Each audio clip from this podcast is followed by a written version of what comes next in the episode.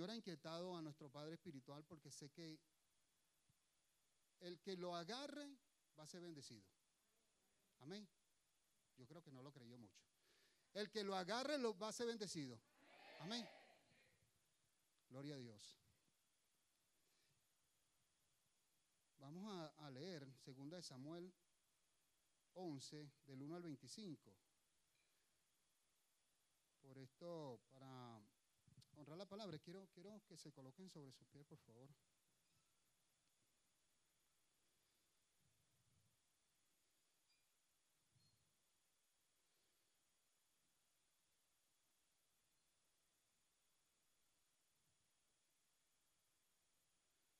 Entonces, ¿verdad? Ok, a ver. Ya, disculpe.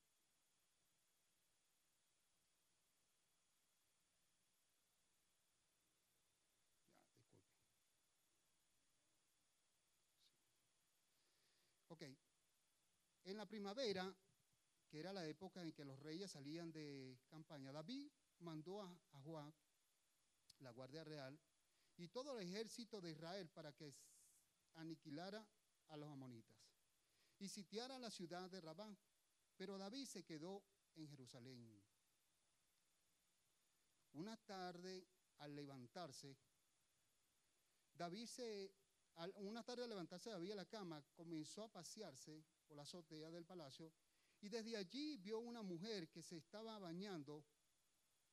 La mujer era sumamente hermosa, por lo que David mandó a que averiguaran quién era y le informaron, se trata de Betsabé, que es una, hija de Elián y esposa de Urías, elitita. Entonces David ordenó que la llevaran a su presencia y cuando Betsabé llegó, él se acostó con ella. Después de eso, ella volvió a su casa. Hacía poco que Betsabé se había purificado de su menstruación. Así que quedó embarazada y se le hizo saber a, David. Notemos algo importante. Podemos sentarnos más. En este pasaje de la de esta historia, como el rey David no estaba en el lugar que debía estar. A pesar de que habían personas que estaban librando una batalla, él estaba en el lugar que no debía estar. Él debía estar preparado, orando, clamando, buscando de la presencia de Dios. Pero muchas veces, cuando la gente está en la grandeza, es cuando corre más peligro. Muchas veces cuando el ministro, el Hijo de Dios, está en su mejor punto, es cuando más corre peligro. Y eso puede pasar así, por nuestros ojos. Nos podemos desenfocar realmente de cuál es el propósito con el cual el Señor nos ha llamado. Si nosotros realmente queremos marcar una pauta, debemos estar en el lugar correcto, con las personas correctas, donde el Señor nos llamó a estar, no perdiendo el tiempo en cosas que no nos edifican. El rey David se quedó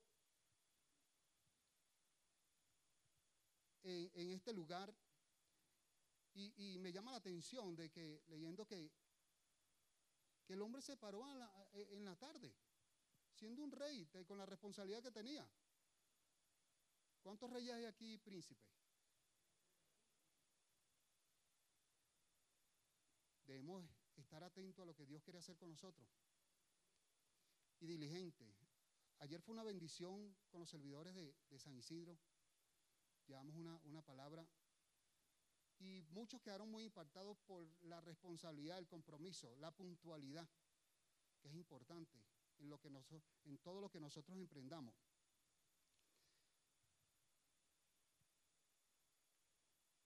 el rey David vio a esta mujer hermosa y no, no se pudo detener de que su pecado tuviera avance. ¿Saben por qué? Porque él perdió el, el enfoque realmente de lo que era. ¿Y sabes que es difícil? Nosotros levantarnos o nosotros pararnos cuando comience a ejecutarse un pecado, cuando ya empezamos a rodar. Es más fácil detenerse a la orilla de la colina que antes de empezar a rodar. Amén.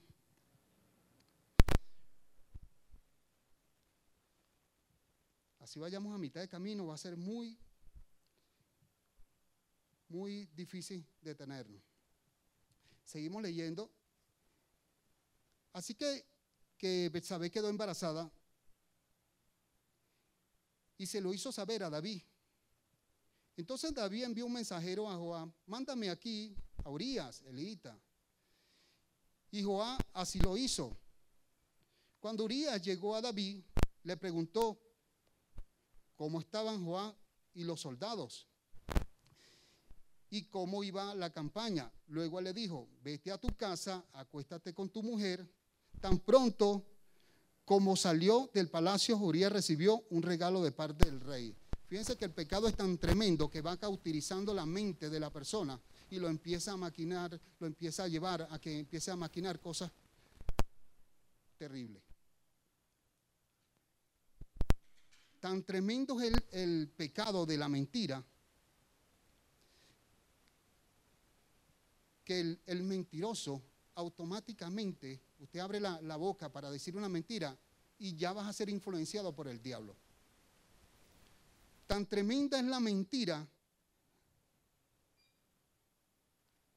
que la mentira daña el corazón. Un hombre que venga y le mienta a una, a una dama, a una mujer, una hija de Dios, una princesa, le daña su corazón. Porque una mentira puede dañar una familia si no se detiene a tiempo. Una mentira puede dañar una amistad.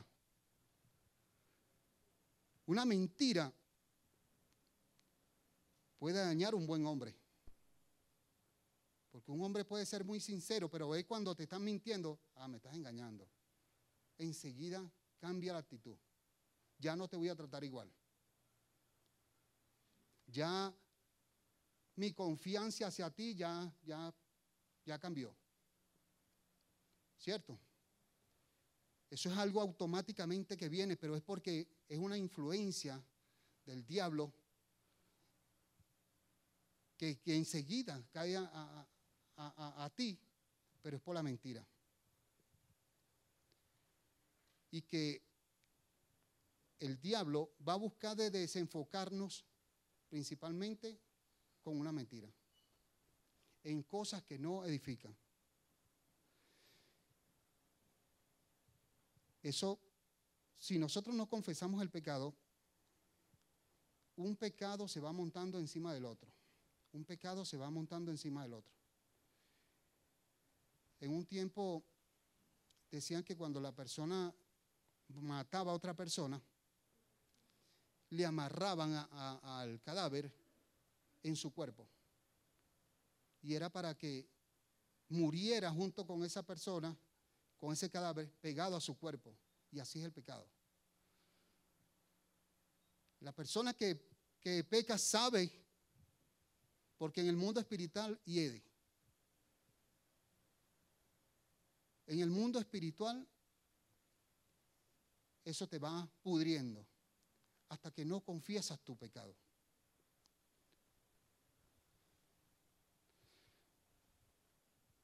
Ahora,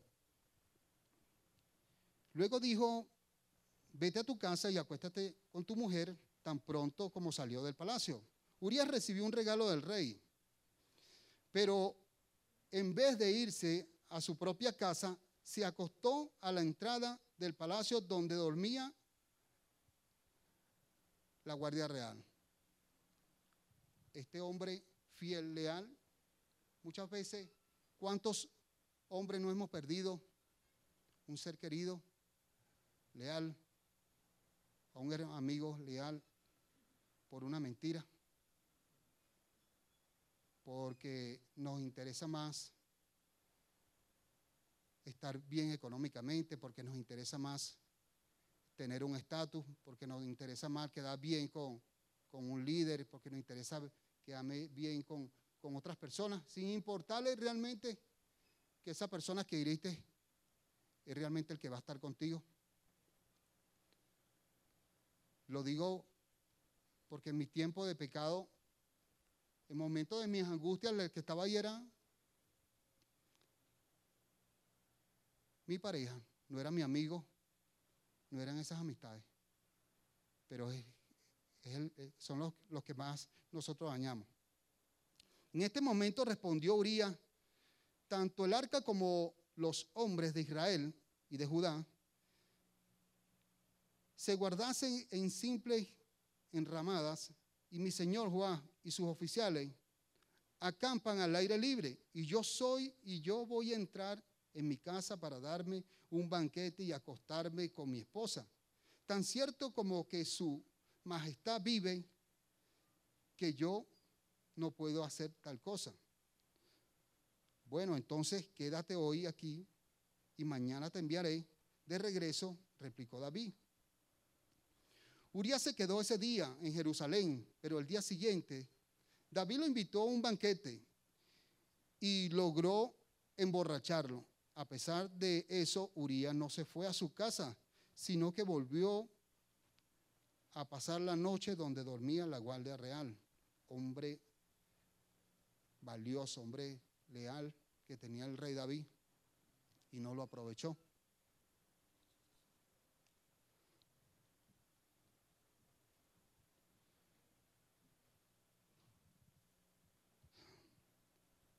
La mañana siguiente David le escribió una carta a Joá y se la envió por medio de Uría. Fíjense todavía todo lo que estaba maquinando el rey David con este siervo. Y eso todo lo hace el pecado, amado. Todo lo hace. Todo lo hace el pecado de no detenerse a tiempo. Todo lo hace una mentira de no pararse a tiempo. Por tanto, cuando ya había sitiado la ciudad. Eh, ¿Quedamos en? Ok. La carta decía, pongan a Uriah al frente de la batalla donde la lucha sea más dura y luego déjenlo solo para que lo hieran y lo maten. Por tanto, cuando Joán ya había sitiado la ciudad, puso a Uriah donde sabía que estaban los defensores más aguerridos los de la ciudad salieron para que enfrentarse a Joab. Y entre los oficiales de David cayeron en batalla también, perdió la vía, Uría el Irita. Ya fíjese todo lo que transcedió una mentira, un pecado que llegó a cobrar la, vida de una persona. Usted sabe todo lo que el rey David había obtenido, todo lo que el Señor le había dado al rey David para que él le viniera a hacer esto al Señor, principalmente. Ahora, si realmente nosotros no queremos estar sumergidos en algún pecado, en alguna acechanza del diablo que nos esté, nosotros debemos estar donde el Señor quiere que estemos adorándolo, buscando de su presencia. A veces la gente dirá, no, pero, pastor, pero si es religioso. El enemigo está así, buscando que tú te desenfoques. Todos sabemos de dónde nos sacó el Señor. Pero si nosotros tenemos una actitud de adoración, de búsqueda. Yo le decía a mi esposa, tenemos que estar enfocados. A veces tenemos tiempos libres y el ocio llega a nuestra mente. Pero si usted agarra en ese ocio y dice, Señor, yo te quiero orar, tenemos mucho por qué orar. El que no me diga aquí, hermano, yo no tengo nada que orar. Te digo, hermano, estás mal. Porque Dios dice, orar una vez a la semana. Que dice, orar en todo tiempo y orar por todo. Tenemos mucha familia, tenemos circunstancias que tenemos que estar orando constantemente. Y por eso no debemos desaprovechar el tiempo. Si usted va en su carro, si usted está en su casa, si usted va en la camioneta, ore. Es preferible que usted esté ahí conectado a la fuente que le venga un pensamiento. Y va a llegar. Pero yo prefiero que cuando me llegue ese pensamiento, está conectado a la fuente. Que yo sé que eso no, no va a hacer nada en mí, porque es más grande el que está conmigo que el que está allá. Amén.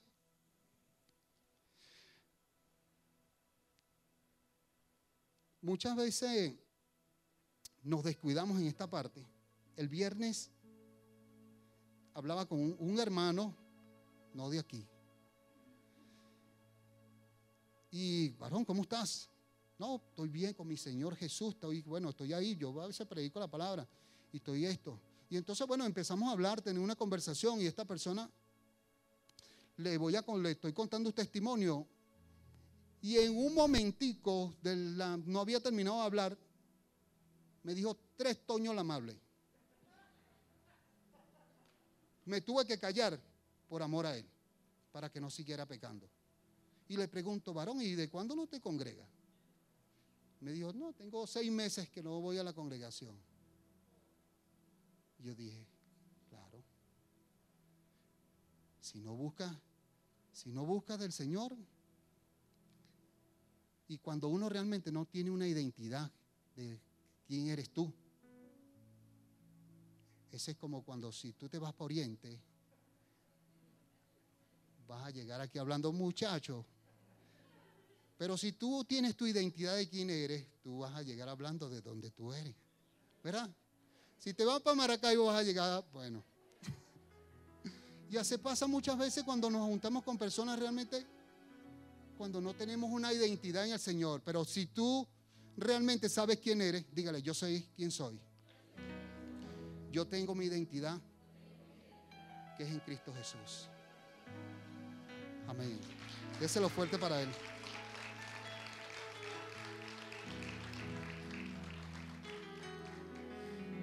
Tan tremendo es el pecado que va nublando tu mente la va nublando de una manera que te hace ser cosas este, inexplicables. Ahora, hay algo muy importante que quiero compartir con ustedes. Y es, ¿a quién confesaríamos nosotros ese pecado? Ayer nosotros bajamos a, a dar una, un taller, una formación a los servidores. Y nosotros dimos de lo que sabemos, pero impartimos de lo que somos.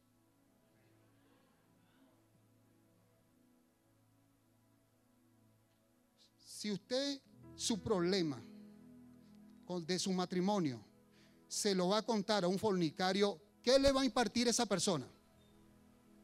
Amor, paz. Una persona que no tiene testimonio esa persona te va a dar realmente de lo que Él tiene en su espíritu. Entonces, por eso, tenemos que estar pendientes de quién realmente nosotros le vamos a confesar o le vamos a compartir nuestra vida. Porque si esa persona no te edifica, ¿para qué tú le vas a contar tu vida? Te va a ayudar, no te va a ayudar.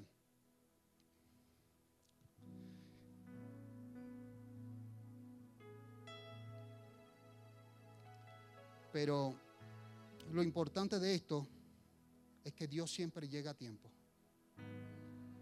Llega a tiempo. Y ya lo vamos a ver.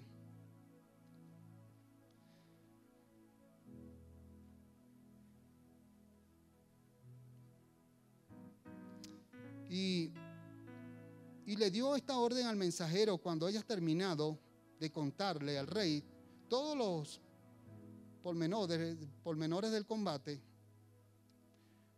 tal vez se enoje y pregunte, ¿por qué se acercaron tanto a la ciudad para atacarla? ¿Acaso no sabía que le dispararían desde la muralla? ¿Quién mató a Abimelech, hijo de Yerubese? ¿No fue acaso una mujer la que arrojó una piedra de molinos desde la muralla de Tebes y lo mató? ¿Por qué se acercaron tanto a la muralla? Pues si te, pues si te haces estas preguntas, responde también ha muerto Urias, el irita, siervo de tu majestad. El mensajero partió y al llegar le contó a David todo lo que Joab le había mandado a decir. Los, soldados no estaban, eh, no estaban venciendo, dijo el, mensajero, pero cuando nos atacaron a campo abierto, pudimos rechazarlos hasta la entrada de la ciudad. Entonces los arqueros dispararon desde la muralla a los soldados de su majestad. De este modo murieron varios de los nuestros también ha muerto Urías el Irita. Yo me imagino el rey en este momento, porque por más pecador que uno sea, siempre tiene un momento de luz. Y todo esto que le, este soldado, esta parte que le estaba dando, era Dios diciéndole, mira lo que hiciste, mira lo que hiciste. Porque hasta que nosotros no confesemos nuestro pecado, Dios no va a salir al encuentro. En todo lugar nos va a salir. En todo lugar. En todo lugar. Cuando Betsabé se enteró de esto, de que Uría, su esposo, había muerto, hizo duelo por él. Después del luto, David mandó que se llevaran al palacio, que se la llevaran al palacio y la tomó como esposa con el tiempo ella dijo, le dio un hijo. Sin embargo, lo que David había hecho no le agradó al Señor.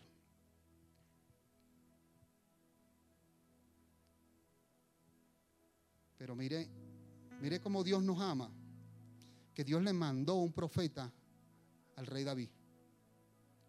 Y fue por amor. Porque Dios siempre por amor no va a enviar un profeta, no va a enviar una, una persona para que te haga volver a su camino. Pero ¿sabes por qué? Porque te ama, porque eres valioso, porque es importante, porque está bien, nos equivocamos, pero Dios nos ama. Pero eso y cuando, siempre y cuando tengamos un corazón dispuesto al arrepentimiento. el Señor envió a Natán para que hablara con David. Cuando este profeta se presentó ante, ante David, le dijo, dos hombres vivían en un pueblo. Él, uno era rico y el otro era pobre. El rico tenía muchísimas ovejas y vacas. En cambio, el pobre no tenía más que una sola ovejita que él mismo había comprado y criado. La ovejita creció con él y sus hijos. Comía de su plato, bebía de su vaso y dormía en su regazo. Aquí le está hablando de quién? De Uría. Aquí le está hablando para que el rey más o menos pueda tomar conciencia. Pero sucedió que un viajero llegó de visita a casa de ese hombre rico y como éste no quería matar a ninguna de sus propias ovejas o vacas para darle de comer al huésped, le quitó al hombre pobre su única ovejita. Tan grande fue el enojo de David contra aquel hombre que le respondió a Natán. Porque esto es tremendo. El hombre pecador, el hombre que, no está en santidad, siempre lo está criticando todo y juzgando y buscando justicia. ¿Usted no ha notado eso? Que el que tiene rabo de paja es el que está metido ahí en la candela buscando y no da un buen testimonio. Ahí está el rey, acaba de matar a un hombre, acaba de, de cometer una desgracia y se molesta. Y enseguida manda un juicio. No, tiene que pagar. Entonces Dios envió a Natán para que hablara con David y le contara la historia. Pero como Dios no ama, no ama, enviará envió un profeta para que él volviera a su camino. ¿Verdad? Pero ahora viene lo tremendo aquí, que es donde David estuvo así a punto de la muerte si no toma la mejor decisión de su vida. Ok, tan grande fue el enojo de David contra aquel hombre que le respondió a Natán, tan cierto como que el Señor vive, quien hizo esto merece la muerte. Yo me imagino la, cara del, del profeta. Te voy a. ¿Cómo puede hacer algo tan ruin? Ahora pagará cuatro veces el valor de la oveja.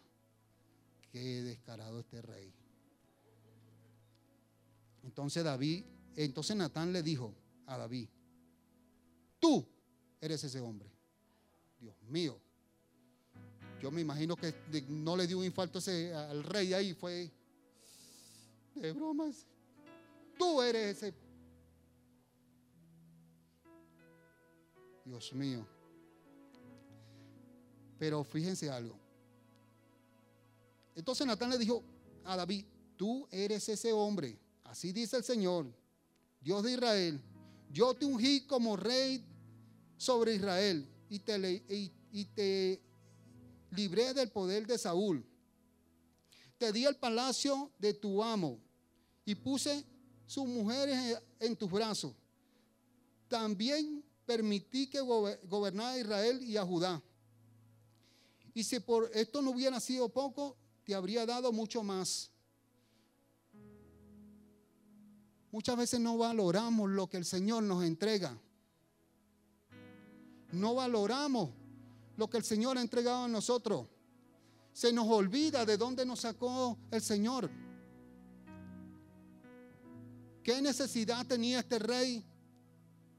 Porque él estaba, él estaba en ese tiempo, no sé, como 40, 50, 52 años. Y ese tenía miles de mujeres. Pero nosotros estamos empeñados en buscar realmente lo que no le agrada al Señor porque esta carne es tremenda. Por eso es que debemos estar constantemente buscando de la presencia de Dios. Por eso es que debemos estar cada momento, Señor, clamando, Señor, ayúdame. Señor, mira esta situación, mira esta circunstancia. Rey, conforme al corazón de David. Más que será para nosotros que estamos por ahí batallando. Por eso debemos estar cada, instante, cada momento buscando de la presencia de Dios.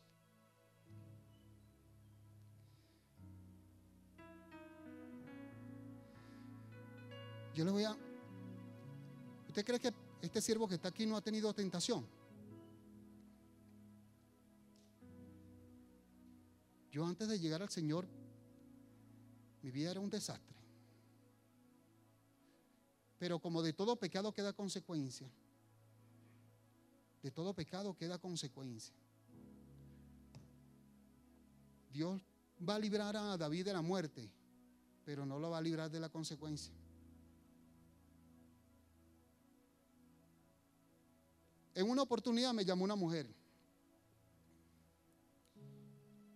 Y de una, me invitó a salir y que ella pagaba el hotel.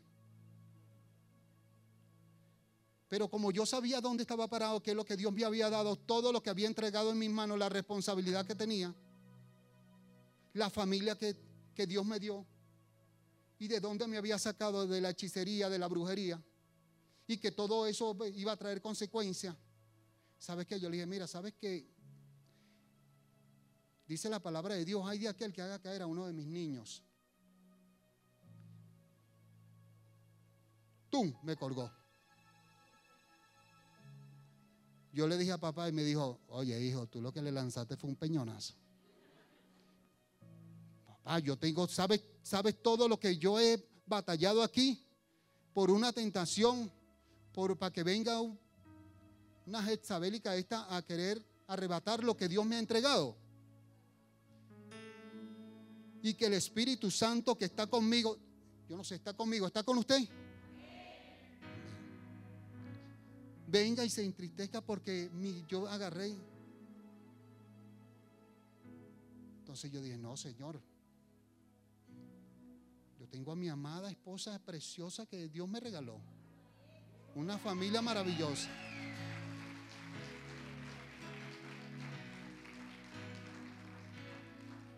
Entonces por eso tenemos que valorar lo que Dios nos dio, lo que el Señor nos entregó, amado. Porque si tú llegas a caer eso, vamos a tener consecuencias. Vamos a tener consecuencias. Por eso pregunto,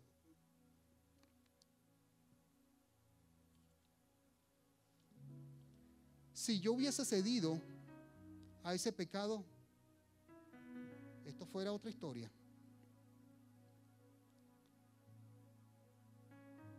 Porque la paga del pecado es vida, es muerte.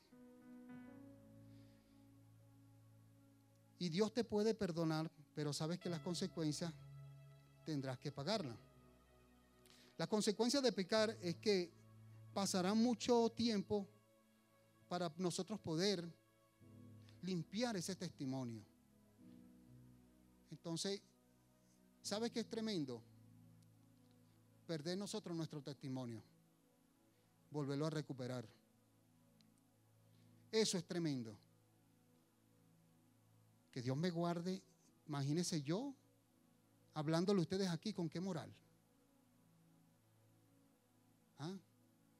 Merezco que cuando salga Dios me corte de una vez, porque eso no puede ser. ¿Con qué moral yo le voy a decir? Y sabes, eso es tremendo recuperar nosotros ese testimonio otra vez.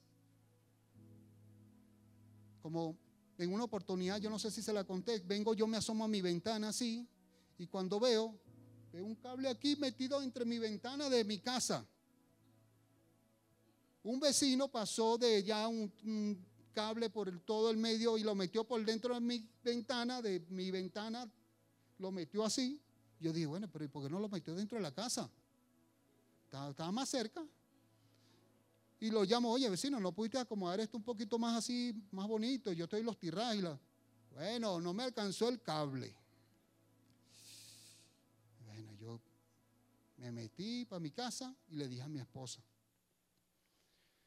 tengo dos opciones.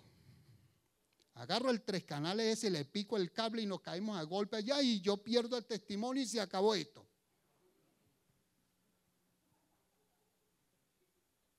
Pero como yo sé quién soy y, tengo mi identidad, vecino, ¿cuánto cable necesitas para poder colocar esto bien aquí? Y ahorita donde no vemos, ¿cómo está vecino? Buenos días, ¿cómo está? Porque a mí me interesa ganarlo para Cristo. Yo no sé con qué propósito lo llamó usted, pero a mí me llamó de ir predicar el evangelio a toda criatura y que seamos que pacificadores.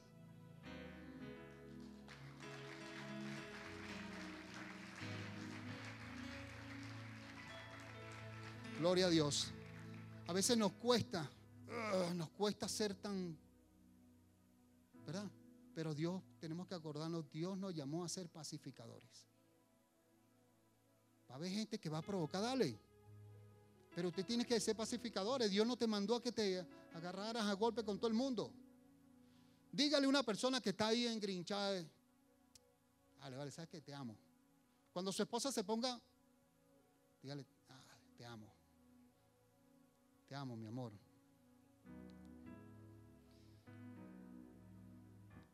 Así la gente te señale. No, ese fue Mira, este. Levanta tus manos al cielo y dile, Señor, gracias. Gracias porque tu misericordia me ha alcanzado. Y si en algún momento cometiste un error, Dios no está aquí para juzgarte. Si en algún momento cometiste un error, levanta tus manos y dile, Señor, gracias porque tú me ayudas a poder pasar las circunstancias y las consecuencias de mi pecado. Gracias, Señor. Él nos ayuda. Él nos ayuda. Seguimos aquí.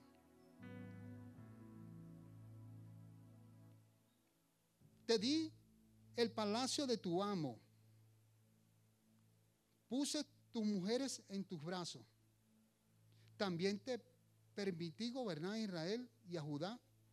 Y por esto hubiera sido, si esto hubiese sido poco, te hubiese dado mucho más. Porque entonces despreciaste la, la palabra del Señor. Porque muchas veces despreciamos la palabra del Señor? La, Biblia es tan, tan extensa que siempre Dios tiene una palabra fresca para nosotros. No despreciemos la palabra del Señor en ningún momento. Dios siempre tiene una palabra para nosotros. Siempre la va a tener. Por eso, la espada jamás se apartará de tu familia pues me despreciaste al tomar la esposa de Urias, Elita, para, para hacerla tu mujer. Pues bien, así dice el Señor. Yo haré que el desastre que mereces surja de tu propia familia ante tus propios ojos. Tomaré a tus mujeres y se las daré a otro, el cual se acostará con, con ellas en pleno día lo que hiciste escondida, lo que hiciste escondida, yo lo haré en plena luz, a la vista de todo Israel. Me, da cosa.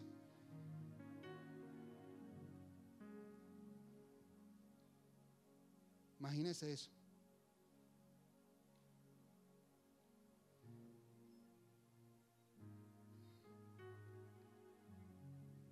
David se puso a rogar a Dios.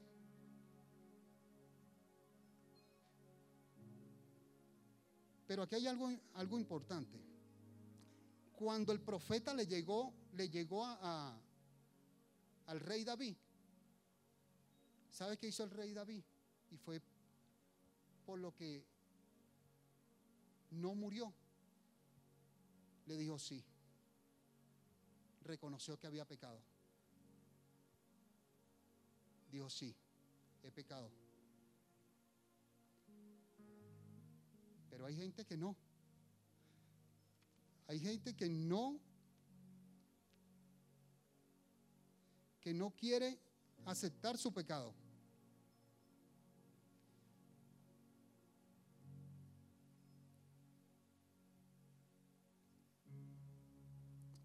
Si el corazón de, si, si, si, si Adán, si el cabezón de Adán hubiese dicho al Señor, Señor,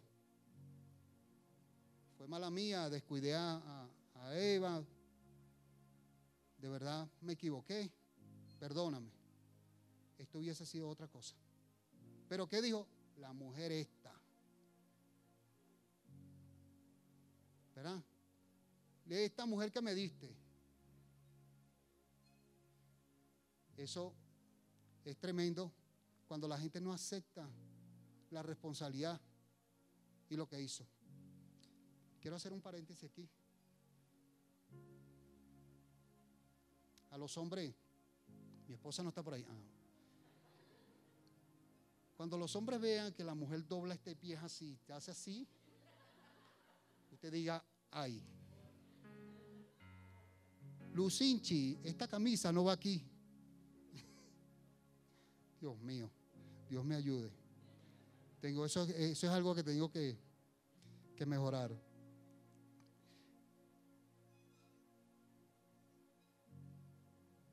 Ok.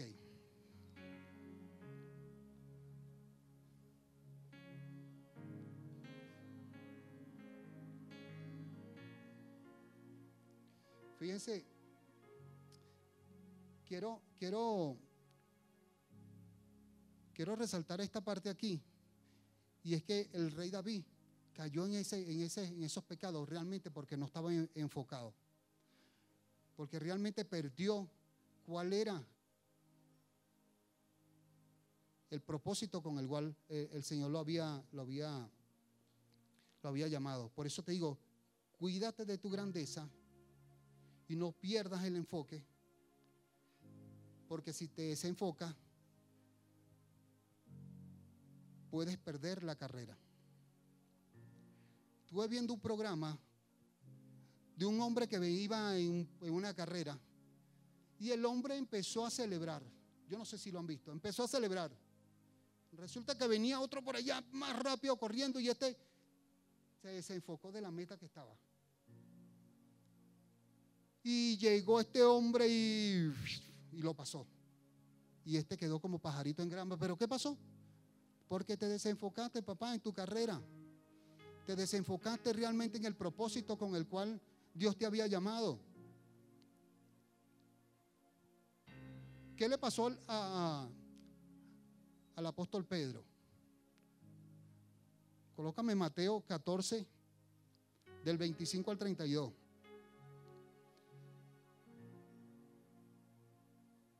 Fíjense algo. Mire, mire este panorama que le pasó al, rey David. Pero ahora vamos a ver esto que le, que le pasó al apóstol Pedro. Antes de esto, ellos venían de servir. Venían de servirle a cinco mil personas y más. Porque dice que cinco mil hombres, aparte de las mujeres. Estos apóstoles venían, venían de servir. El Señor se fue a orar y le dijo, no, avancen ustedes. Pero en medio de ese, de ese camino, una tormenta los estaba golpeando.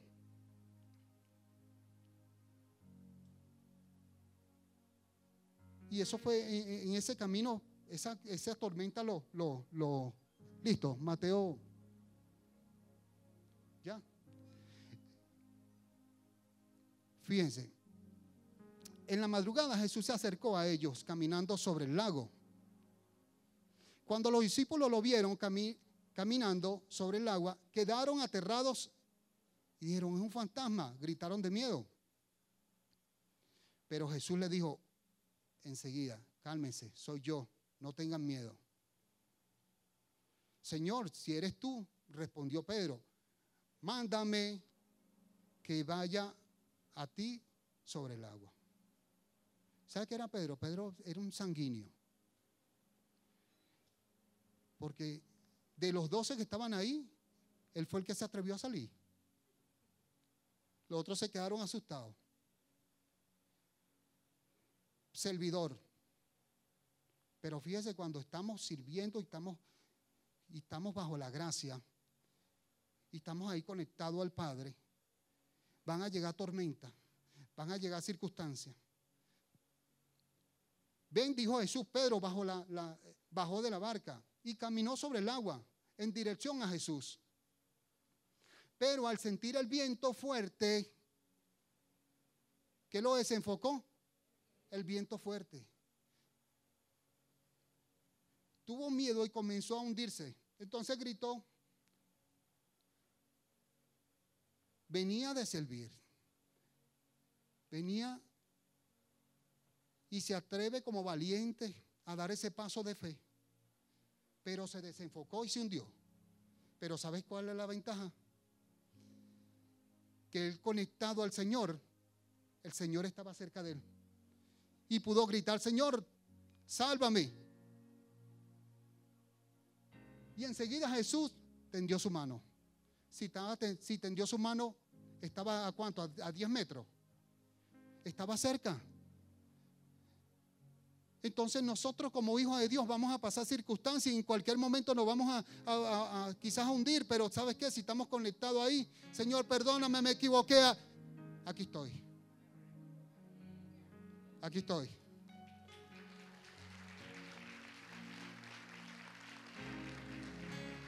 Gloria a Dios.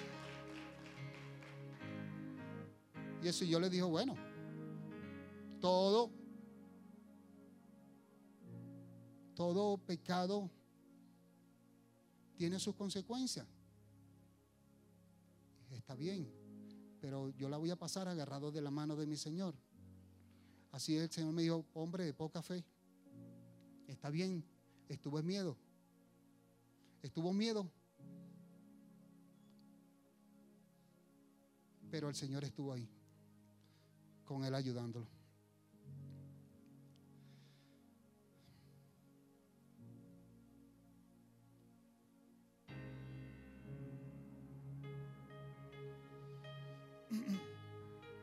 Dios siempre llega a tiempo. Esto nos deja siempre una gran enseñanza. Que si Dios no está con nosotros, no debemos tomar decisiones o lanzarnos al mar si sabemos que Dios no está con nosotros. Nos deja una gran enseñanza que caminando con el Señor, si nos, se nos presenta una situación, Él siempre va a tender la mano para levantarnos. Hay cosas humanamente que no podemos lograr. Si Dios no está con nosotros, no lo podemos hacer. Pero hay herramientas poderosas. Hay herramientas poderosas. Que es la oración. Y sin la oración no hay poder. Y con la oración hay fluidez. Ven acá, Ángel. Ven acá, amado. Josmer. Un momentico. Párenseme los tres un momentico aquí. Y van a colocar, este, ok, aquí de frente, uno detrás del otro, pero, ah, ok, así. Coloca la mano en el hombro. El varón sin oración. Empuje, para acá. El varón sin oración. Empuje para acá, empuje para acá. El varón sin oración. Sin oración. Sin oración. Sin oración. Orando aquí por la casa, por el carro. Es más fuerte. Ok, sepárense un poquito.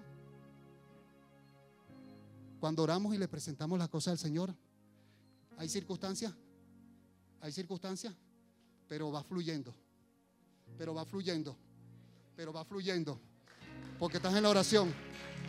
¿Sí lo ven? Gracias, amado. Y eso pasa y hay que, y sin la oración, si estás ahí batallando con tu propia fuerza, lo que vas a hacer es herir, herir a la persona. Porque lo estás haciendo con tu propia fuerza. ¿Verdad, yo me?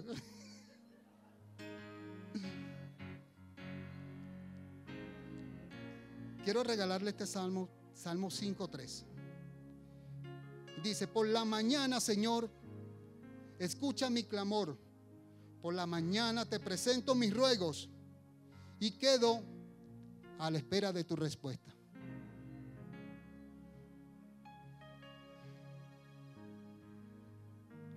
Un factor importante es la espera. No podemos desesperar en nuestra oración que, ya queremos todo de una sola vez. Y queremos que con nuestra oración este, que pensamos que le vamos a doblar el, el brazo al Señor. No. Cuando Elías cuando Elías le subió a orar, le dijo a su siervo, sube. ¿Cuántas veces, ¿Cuántas veces recibió la respuesta? ¿Una sola vez? Siete veces mandó al siervo que subiera. Al sirviente, sube. ¿Qué ve? Nada, Señor. Pero Elías estaba entendido, porque él estaba conectado en la oración. Él estaba entendido. Dale. Volvió a bajar, ¿qué ve? Nada. Y Eliab, dice la palabra que él oraba con la cabeza metida entre sus piernas. Estaba orando, clamando. Mientras que el rey Acab estaba comiendo y bebiendo.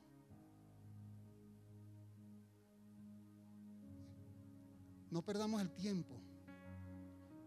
No perdamos el tiempo. Este Elías a esa séptima baja le dijo, creo que veo, veo una luz, Veo una nube pequeña ya como una mano. Tu oración, pero en espera, sin desesperación, va a llegar a tiempo. Y no solamente tú que estás orando. ¿Sabes por qué? Porque Elías estaba orando. Era porque quizás él tenía la revelación, tenía, lo había visto, pero él estaba orando por ese siervo para que lo pudiera ver. Muchas veces queremos que nuestros hijos hagan alguna cosa, pero tú estás orando por eso. ¿Qué estás haciendo tú para que tus hijos, para que tu familia cumpla el llamado profético? ¿Qué estás haciendo? ¿Estás orando? Elías oró, sube. Elías no estaba, él sabía, ya lo tenía revelado en su espíritu, pero el que quería que viera era el siervo y a la séptima vez vio. Entonces no dejes de orar por tus hijos, no dejes de orar por tu familia, no dejes de orar por tu casa, no dejes de orar por tu provisión. ¿Y en qué tiempo estaba orando? En el tiempo de sequía, donde había una sequía. Y oró, y oró, y oró, oró, oró, oró, hasta que ¿qué? llegó la lluvia. Hasta que llegó la lluvia. Entonces, quita ese paraguas de preocupaciones, de angustia, preocupaciones. Y que no sé qué, que no va a llegar esto. Deja, deja la preocupación. Quítate ese paraguas y deja que caiga la lluvia de bendiciones en tu casa. Que caiga la bendición en tu casa. Que sean abiertos los cielos. Elías oraba en ese momento. Mientras que otros están perdiendo el tiempo comiendo y bebiendo. Vamos, líder, yo te te insto a que tú ores por tu por tus servidores. Yo insto a los servidores, a, a los líderes para que oren por sus servidores, para que suban otro nivel más. Para que cuando usted no esté aquí, diga, no, yo estoy confiado porque yo sé que tengo gente ahí capaz, que tienen la visión de la casa. Pero eso no se logra así nada más durmiendo, comiendo y echando. Eso se ora en oración, eso se logra en oración. ¿Ah? Nosotros oramos por nuestros hijos. Mi hija en estos días le dijo a mi mamá, oye, ¿sabes más? Tengo una inquietud cada vez que ustedes salen de la casa y yo me pongo a orar porque... ¿Sabes qué es eso? La oración, papá, la oración. Eso es la oración. Tú tienes una cabezona, un cabezón en tu casa que no quiere, ora. Ora por ella, para que tú la veas después. ¿Cómo va a llegar ahí, mamá? Perdóname. Pero va a llegar. Va a llegar. Ah, que va, va a ser. No, ora. Para terminar. Habacuc 2.3. Pues la visión se realizará en el tiempo señalado. Marcha hacia su cumplimiento y no dejará de cumplirse. Aunque parezca tardar, espérala, porque sin falta vendrá. Gloria a Dios. Gloria a Dios. ¿Por qué no le damos un fuerte aplauso al Señor? Ahí estás.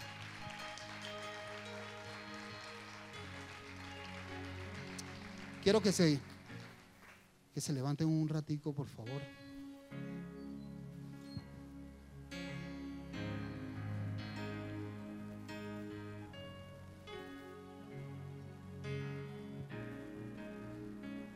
Señor, en esta hora, Dios, te doy gracias por esta palabra, Dios, que tú has colocado en mi corazón. Gracias. Pero hoy quiero presentarte, Dios, a tus hijos hoy han venido a este lugar, Señor, a buscar, Señor, de tu presencia. Señor, yo no sé qué tanto han clamado ellos, Dios. Pero hoy, Padre amado, Señor, en el nombre de Jesús, ellos saldrán diferentes de este lugar, Señor. Ellos saldrán, Dios amado, Señor, esperando, Padre de la gloria, Señor, esa lluvia, Dios amado, Señor, esa lluvia que llegará, Padre, a sus vidas. Hoy, Padre, en el nombre de Jesús, declaro, Señor, que ellos serán, Padre amado Señor, antorcha encendida en su hogar. Que hoy, Señor amado Señor, no perderán el tiempo a partir de hoy, Señor, sino que buscarán de tu presencia, Señor. Van a inquirir, inquirir, Señor amado Señor, en tu presencia. Van a buscar de tu presencia, Señor. Te pido, Dios amado Señor que sea quitado de ellos toda culpa, toda culpa de pecado, toda culpa de errores, Señor. Tú siempre llegas a tiempo, Señor. Queremos ser, Señor amado Señor, como Pedro, Dios amado Señor, que a pesar de que se hundió, Señor, pudo conseguir ahí la presencia del Dios Todopoderoso, de nuestro Señor Jesús a su lado.